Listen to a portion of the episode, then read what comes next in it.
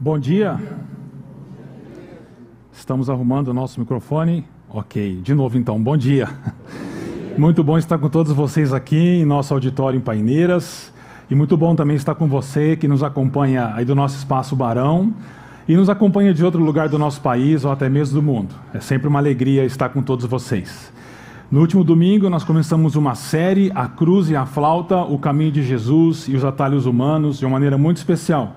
O pastor André nos desafiou a vivermos o fascínio da ressurreição de Jesus, a, trilhando o caminho de Jesus. E nós tivemos também a abençoadora presença do vocal livre. Todos aqueles que estiveram com a gente aqui certamente foram abençoados pelo momento de louvor e também pela palavra que o pastor André trouxe. E continuando essa série de mensagens, eu quero conversar com vocês hoje sobre Jó na Terra do Nunca. Estranho esse título, né, esse tema, porque é mais ou menos como um quadrado redondo. Você consegue pensar num quadrado redondo? Não entra, né? Jó na Terra do Nunca também para mim é uma dessas, não encaixa essa ideia. Mas hoje nós vamos convidar Jó para entrar na Terra do Nunca com a gente e nos ensinar algumas coisas. Nessa série nós temos ah, como pano de fundo da série uma lenda antiga do flautista de Hamelin. Hamelin é uma cidade que existe na Alemanha e essa história ou essa lenda surge no século XII por causa de uma infestação de ratos. É interessante que, se você tem acesso às atas da cidade, não há nenhum registro do flautista nas atas da cidade, mas há registro de que, naquele preciso ano, houve uma fome na cidade, resultado de uma praga de ratos.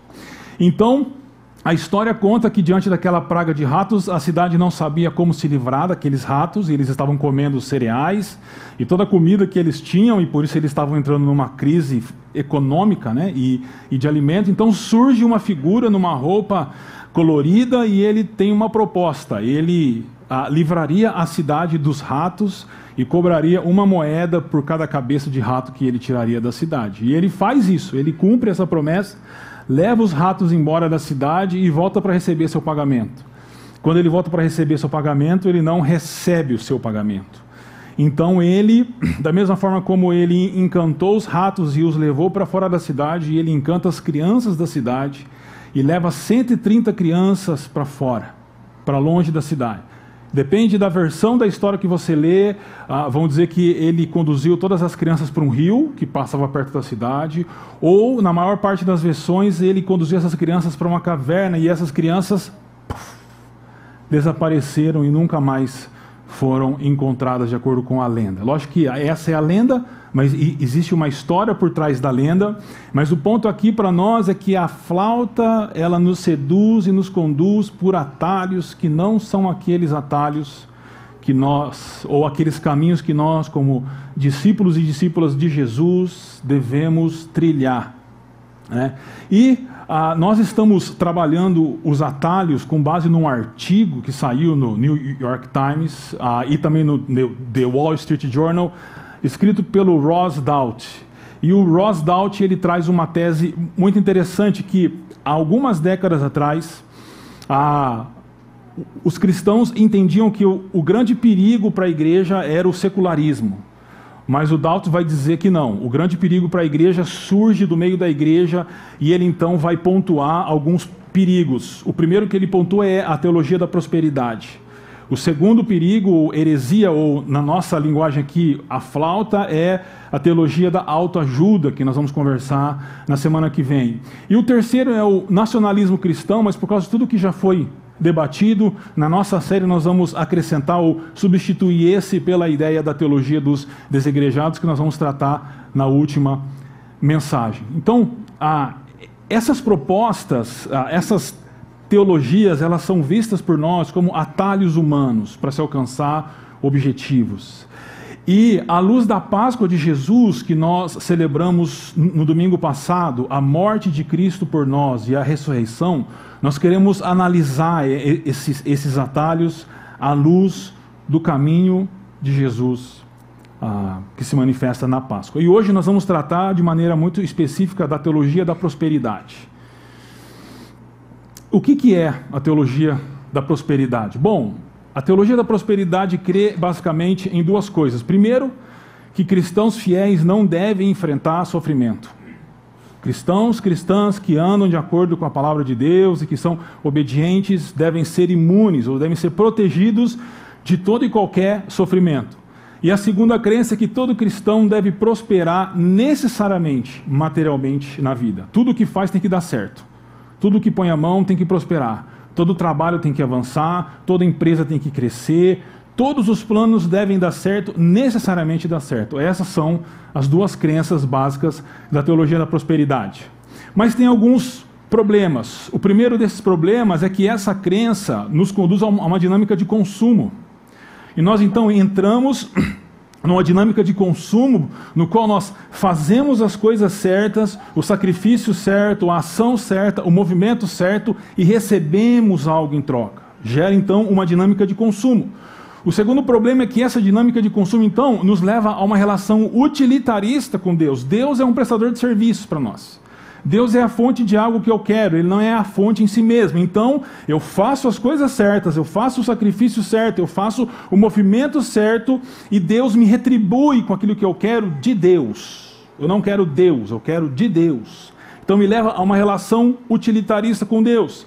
E o resultado disso é que essas pessoas que abraçam essa teologia desenvolvem uma espiritualidade infantilizada, ou são infantis em, sua, em seu desenvolvimento e crescimento espiritual. Dessa forma, a flauta que a teologia da prosperidade toca nos leva para o que eu chamo de terra do nunca. Aqueles que têm assim a minha idade sabem bem o que eu quero dizer com terra do nunca, né?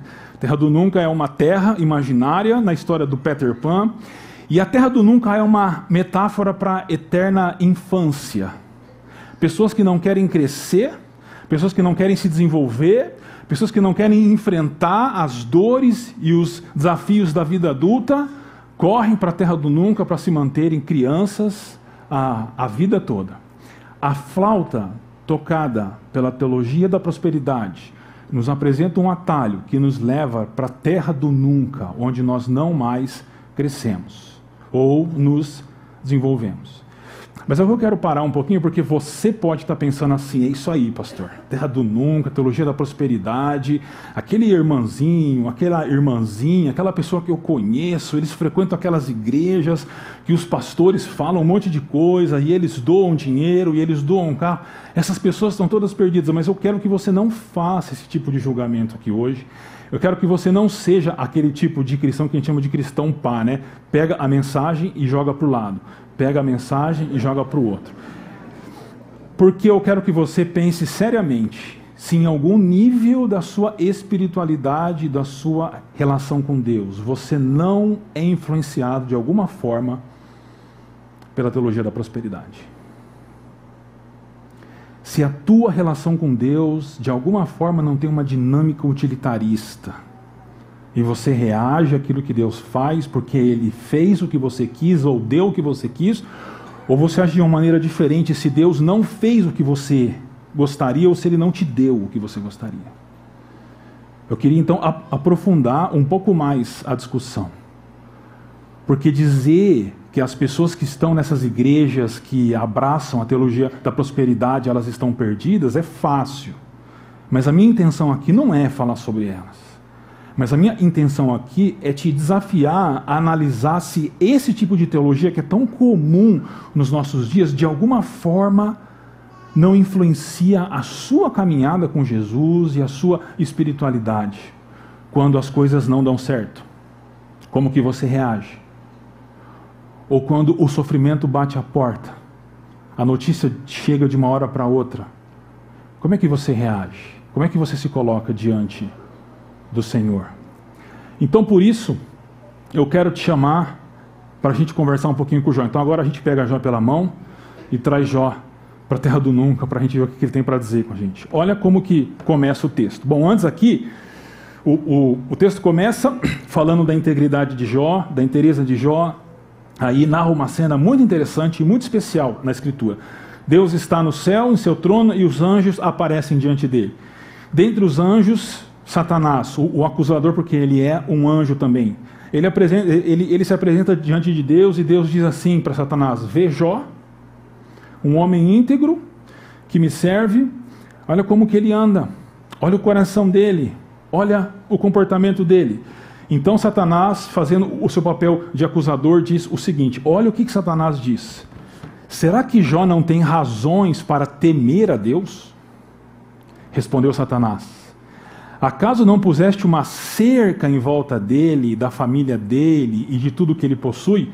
O Senhor não está protegendo Jó de sofrimento? Tu mesmo tens abençoado tudo o que ele faz, de modo que os seus rebanhos estão espalhados por toda a terra. O Senhor tem abençoado os negócios de Jó, as empresas de Jó, de ovelha, de camelo, estão crescendo. Os, os rebanhos deles tomam toda a terra. Tudo que ele faz dá certo, as empresas estão crescendo. Mas estende a tua mão e fere tudo que ele tem, e com certeza ele te amaldiçoará na tua face. Uma outra tradução para isso é: se o Senhor parar de proteger Jó, se o Senhor parar de abençoar os negócios do Jó, ele vai cuspir na tua face. Ele vai cuspir na tua face. Porque ele vive desse jeito porque o Senhor o protege, cercando sua vida, e o Senhor abençoa tudo que ele faz. Se essa pergunta de Satanás fosse a teu respeito, qual a resposta que Deus daria? Qual a resposta que nós ouviríamos de Deus se essa pergunta fosse a teu respeito? Porque nós falamos que nós somos servos e servas de Deus, mas o pastor Tim Keller tem uma afirmação muito contundente. Ele diz: se você serve a Deus pelo que ele te concede, você não é um servo de Deus. Olha só. Se você serve a Deus pelo que ele te concede, você não é um servo de Deus. Eu ousaria complementar a frase do grande Tim Keller dizendo: Você é um servo de si mesmo, então. Que você o serve para ter esse benefício em troca. Então, vamos entrar para a história de Jó mais precisamente. O texto começa dizendo assim: Certo dia, quando os filhos e as filhas de Jó estavam num banquete comendo e bebendo vinho na casa do irmão mais velho, então eles estavam lá tomando vinho, comendo queijo e comendo ah, alguma coisa e se divertindo como era a prática deles.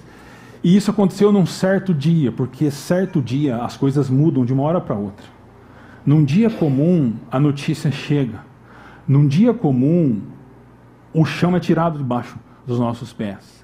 Nunca é esperado o, o que vai acontecer. O diagnóstico de câncer vem de um dia para o outro. A falência às vezes vem de um dia para o outro. As coisas elas acontecem em certo dia quando nós não estamos é, esperando. Então vem quatro cavaleiros do Apocalipse, eu digo aqui, quatro mensageiros do caos para Jó. O primeiro vem dizendo o seguinte: Jó, os sabeus, que era um povo, eles chegaram e eles tomaram seus bois e seus jumentos e os seus empregados, a sua empresa de bois e jumentos, ó, pff, acabou. Eles mataram os empregados, a sua empresa de bois e jumentos acabou. O texto diz que ele ainda falava, chegou outro dizendo: Jó, caiu fogo do céu e suas ovelhas e empregados foram queimados. Sabe aquela sua empresa de ovelhas lá que você, você tosquiava e fazia casacos? Também quebrou. E os seus empregados eles morreram. Não sei se um raio caiu e pôs fogo em tudo, não sei. Eu sei que caiu fogo do céu e acabou a empresa. O texto diz: Esse ainda falava, chegou outro e disse: Os caldeus, um outro povo, eles chegaram, eles é, ficaram em volta dos seus é, rebanhos de camelos, e eles tomaram seus rebanhos de camelos e mataram seus empregados. Sabe aquela sua terceira empresa de camelo? Quebrou também, eles levaram embora, acabou. E aí o texto diz que esse ainda falava, chegou ao quarto dizendo: Jó, seus filhos estavam na casa do irmão mais velho, tomando vinho e se divertindo, e um vento bateu, e as paredes da casa caíram, tudo caiu em cima dele, e eles morreram. Só sobrou eu para te contar isso. Sabe sua família, Jó? Acabou. Todos morreram. Você olha para essa situação, os negócios de Jó acabaram de uma hora para outra. E a família de Jó, os filhos de Jó, que eram dez, sete homens e três mulheres, com os netos, eles também acabaram de uma hora para outra, foram esmagados pela, pelo teto da casa que caiu. A cerca foi tirada e a bênção foi retida, e isso se abateu sobre Jó. Qual tipo de resposta é possível dar num momento como esse? Humanamente falando, tem três respostas que a humanidade tenta dar em momentos de sofrimento. A primeira é o fatalismo, ou seja, senta e desiste de tudo e chora. Desiste. É assim, acabou e chora. Chora. A segunda resposta é o humanismo, tenta encontrar caminhos para tentar entender a dor e lidar com a dor, mas por caminhos humanos. Muitas das filosofias gregas, por exemplo, o gnosticismo tem essa proposta de entender a dor através de caminhos humanos, para tentar lidar com a dor através de uma concepção humana de vida, mas tem um ainda que é o moralismo, é entender que as pessoas sofrem pelo que elas fazem ou deixam de fazer. Essa é a grande crise no livro de Jó. Os amigos de Jó vão tentar convencê-lo de que ele está sofrendo porque ele fez alguma coisa por causa disso, mas a crise de Jó é que ele não fez nada para sofrer. Mas note que sempre é uma equação humana para tentar lidar com a dor, ou seja através do fatalismo, seja através do humanismo, ou seja através do moralismo. Mas o fato é que Jó vai nos ensinar que nenhum desses caminhos é o caminho correto para lidar com a dor, o sofrimento e as perdas que se abatem sobre nós.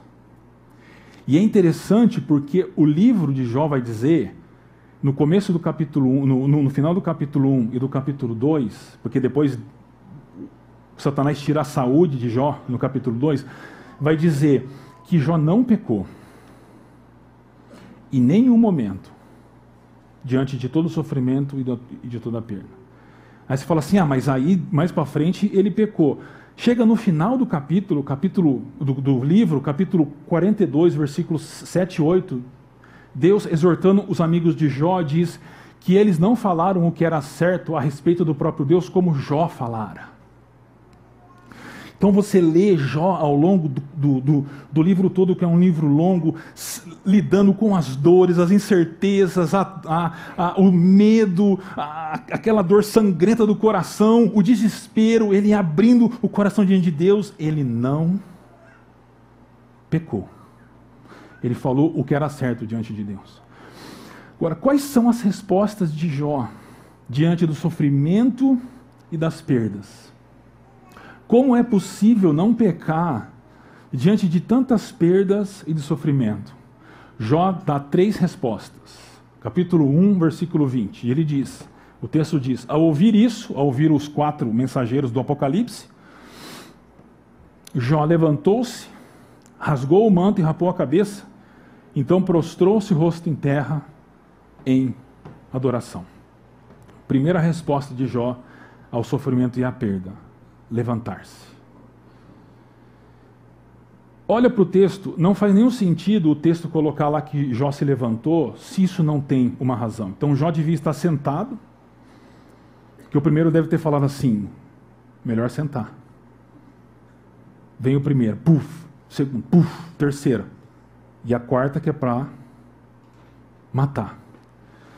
O texto diz que depois da quarta mensagem a respeito dos filhos de Jó, ao invés de Jó sucumbir, ele se levantou. A palavra ali pode ser entendida como ele permaneceu de pé. A reação de Jó é: o sofrimento e a perda não derruba Jó.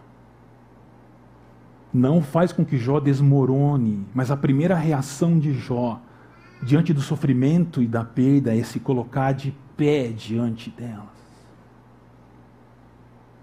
A gente vive uma geração de pessoas que, ao mínimo sofrimento, perda e dor, sucumbe, desmorona, desfalece.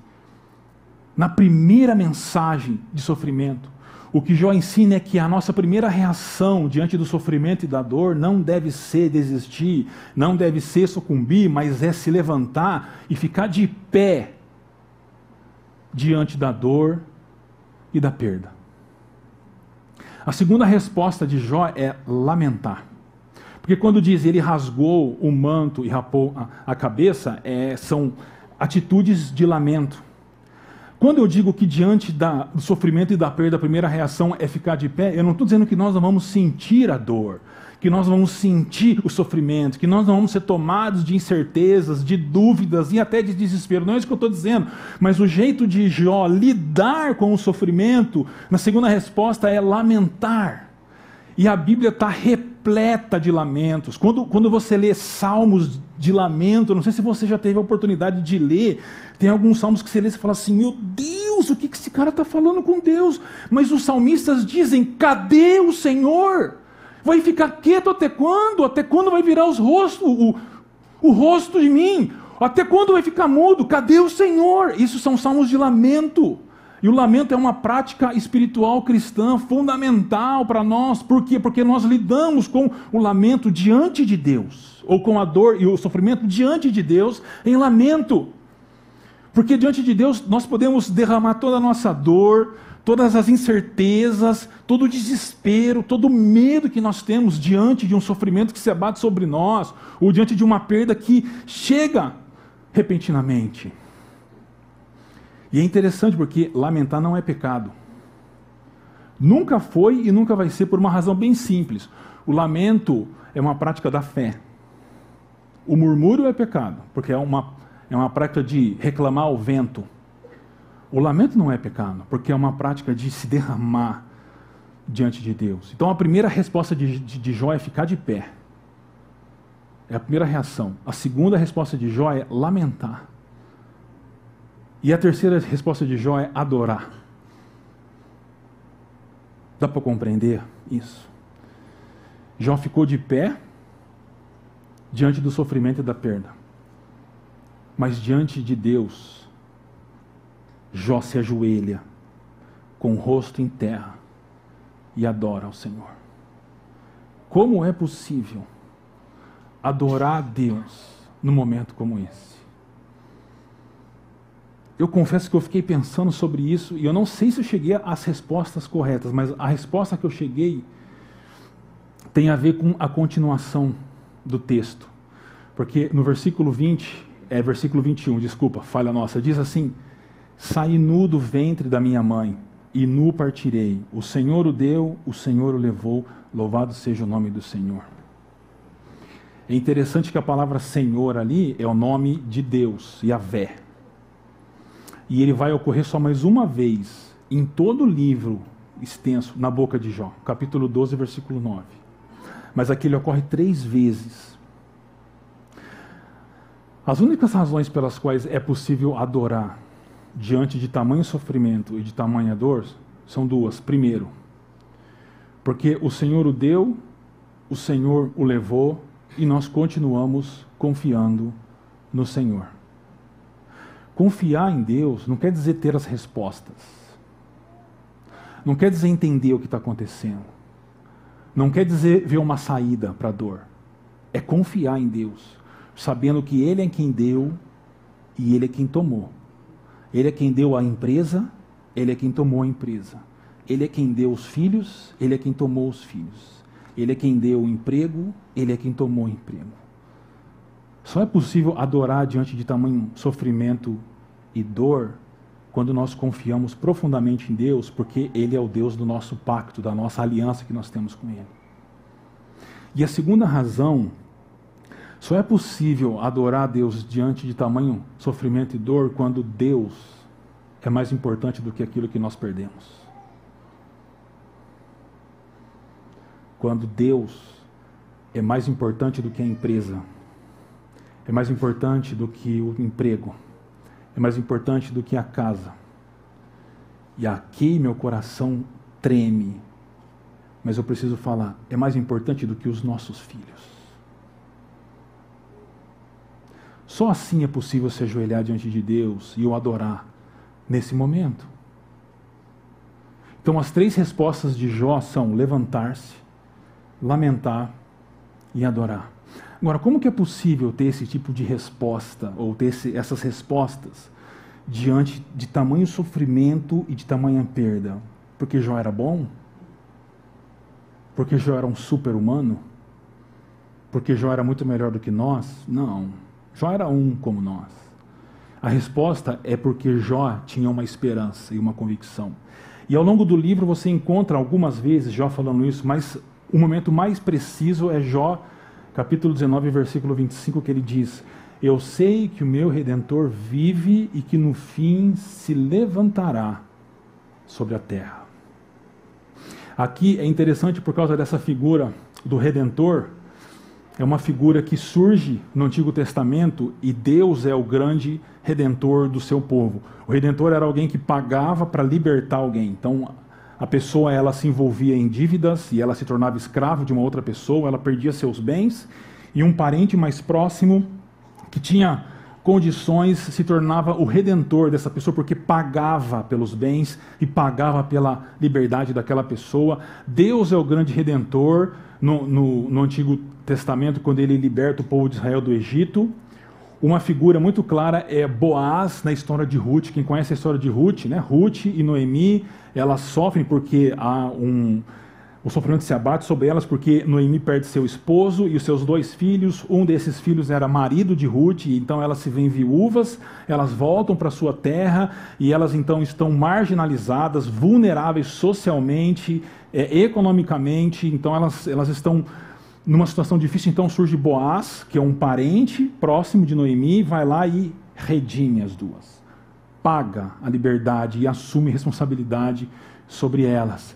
Jó está dizendo o seguinte: eu sei que o meu redentor, ele vive e ele vai pagar pela minha redenção. Mas aqui tem um problema de tradução, não se assustem, mas a construção aqui é de um advérbio, mas no original é um adjetivo aqui no fim que qualifica o redentor. Então o que já está dizendo é que ele sabe que o redentor dele vive e é o último no sentido de ter a última palavra. A última palavra não é a do sofrimento ou da perda, mas é do redentor. E ele diz ainda: esse redentor ele se levantará sobre a terra. Terra aqui literalmente é pó pó. Ah, provavelmente é uma referência a, a Jó ou a morte de Jó. Jó vai virar pó e ele está dizendo que esse redentor se levantará sobre a terra. O que Jó está dizendo é: diante de todo o sofrimento e perda que eu estou passando, eu sei que o meu redentor vive e ele vai me redimir. E por fim ele vai se levantar, mesmo depois da minha morte. Agora, Boaz, que eu citei aqui, que é uma figura de redentor, ele foi, ele é o, ancestral do rei Davi, rei de Israel. E o rei Davi é o ancestral do grande redentor das nossas vidas. E o Novo Testamento fala várias vezes dele. E um dos textos é, por exemplo, Romanos capítulo 4, versículo 25, que Paulo fala sobre Jesus dizendo: Ele, Jesus, foi entregue à morte pelos nossos pecados e ressuscitado para a nossa justificação. O motivo pelo qual Jó conseguiu responder daquelas, daquelas três formas diante do sofrimento e da perda é porque ele depositava sua fé num redentor que viria. A única solução, o único caminho para nós enfrentarmos sofrimentos e perdas, nos levantando, lamentando e adorando, é depositar toda a nossa confiança no nosso grande redentor, porque ele se entregou por nós. A dívida paga pelo nosso redentor não foi que ele pôs a mão no bolso e tirou dinheiro e pôs, mas ele se entregou por nós. O preço da nossa redenção foi a vida do nosso redentor. E ele se entregou à morte por nossos pecados, porque todo sofrimento tem sua raiz no pecado. Eu não estou dizendo aqui que a pessoa que está com câncer, ela fez alguma coisa e Deus está punindo. Não é isso. Não, eu não acredito nisso em hipótese alguma.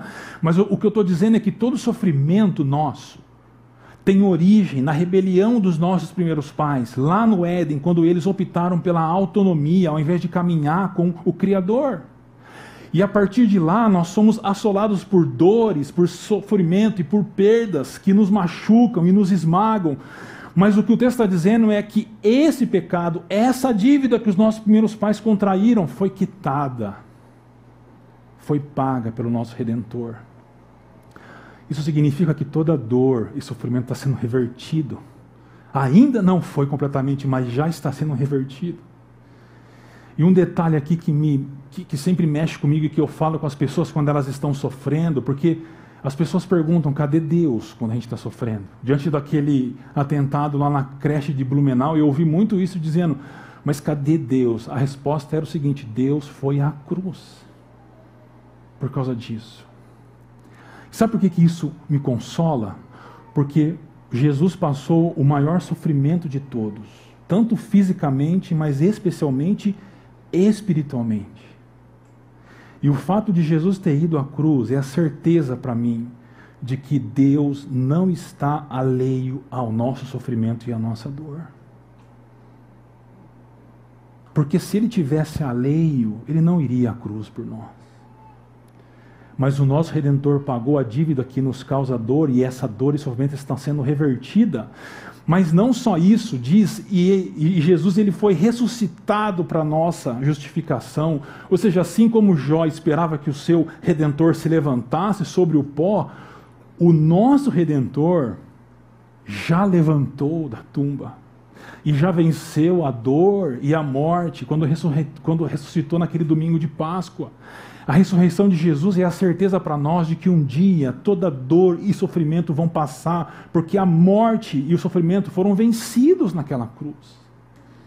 E mais do que isso, nós esperamos que esse redentor se levante de novo, voltando em sua segunda vinda e estabeleça definitivamente o reino. E aí já não há ah, já não haverá mais dor, lágrima ou tristeza, porque as primeiras coisas, Apocalipse 21, passaram. Amigos e amigas, a certeza, a única certeza possível para enfrentar sofrimentos e perda e perdas é depositar a nossa confiança no nosso redentor que já pagou por nós o preço e que ressuscitou ao terceiro dia.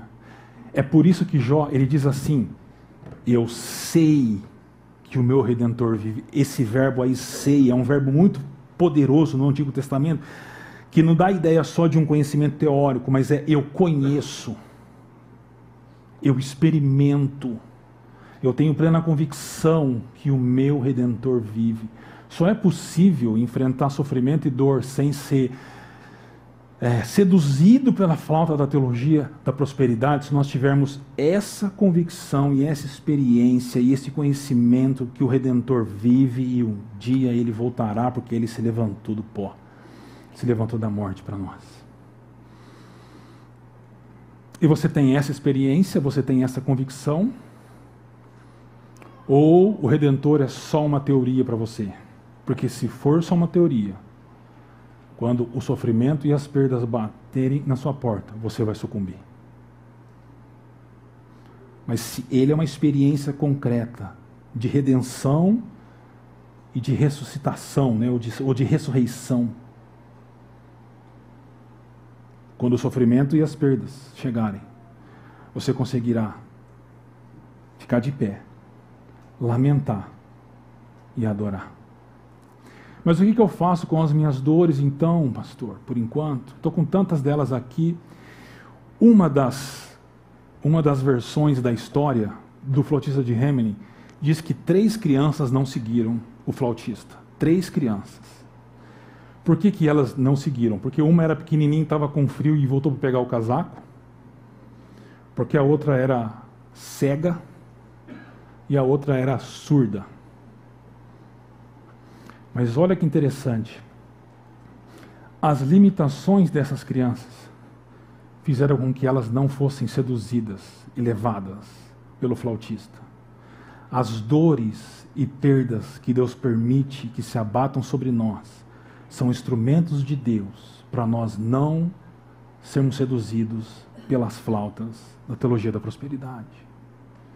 E por isso devem ser recebidos para nós, pela loucura do Evangelho, com maturidade e até gratidão, porque as nossas limitações são meios pelos quais Deus nos preserva no caminho dele e não nos deixa ir por atalhos. Tá bom, eu entendi isso, mas é, elas evitam com que eu vá pelo atalho eu vá pelo caminho, mas o que, que eu faço com isso? Eu gosto muito da história de um violinista chamado Niccolo Paganini. Dizem que é o maior violinista de todos os tempos. Tocava como ninguém. E vão dizer os estudiosos da história dele que a razão pela qual ele era, ele tocava tão bem, porque ele fazia notas que ninguém consegue fazer até hoje. A razão pela qual ele era, ele tocava tão bem é porque ele tinha uma síndrome chamada de síndrome de Marfan, que é a síndrome que faz as pessoas terem braços mais longos, pernas mais longas, dedos mais longos, dedos mais flexíveis, mas afeta os órgãos internos e às vezes dá escoliose. Mas olha que interessante, porque ele tinha uma síndrome, a síndrome de Marfan, que é uma doença, fazer com que ele tocasse. E ele tocava tanto e de um modo tão intenso que dizem as histórias que em muitos concertos as cordas do violino iam se quebrando, arrebentando, e ele terminava o concerto com uma só corda, tocando ainda. Sabe o que você faz com o sofrimento e as perdas que se abateram sobre você? Faz música com elas. Faz música com eles.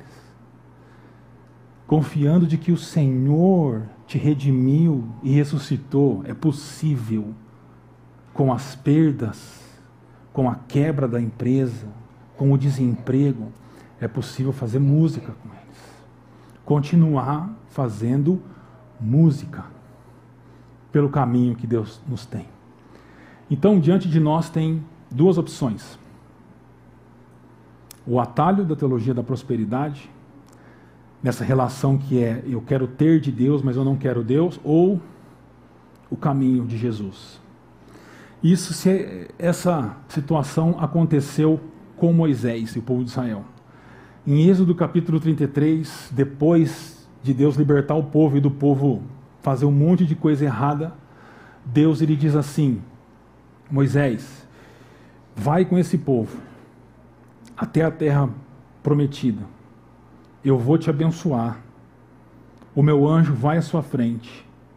Vocês vão conquistar as terras. Vai dar tudo certo. Tem só um detalhe. Eu não vou com vocês. eu não vou com vocês. O que, você responderia? Que é Deus. Então quer dizer que você não vai, mas vai dar tudo certo. O anjo vai protegendo, a gente vai conquistar as terras, vai dar tudo certo. É isso mesmo. Mas o senhor não vai. É. Ok. Combinado. Muitos de nós hoje daríamos essa resposta para Deus. Porque nós não queremos Deus. Nós queremos as bênçãos de Deus. Mas sabe qual foi a resposta de Moisés? Moisés disse: Se não fores, não nos envie. Se o Senhor não foi com a gente, podem ir as bênçãos, pode vir a proteção, mas se o Senhor não for com a gente, nós não iremos. Meu Deus! Meu Deus, que resposta é essa?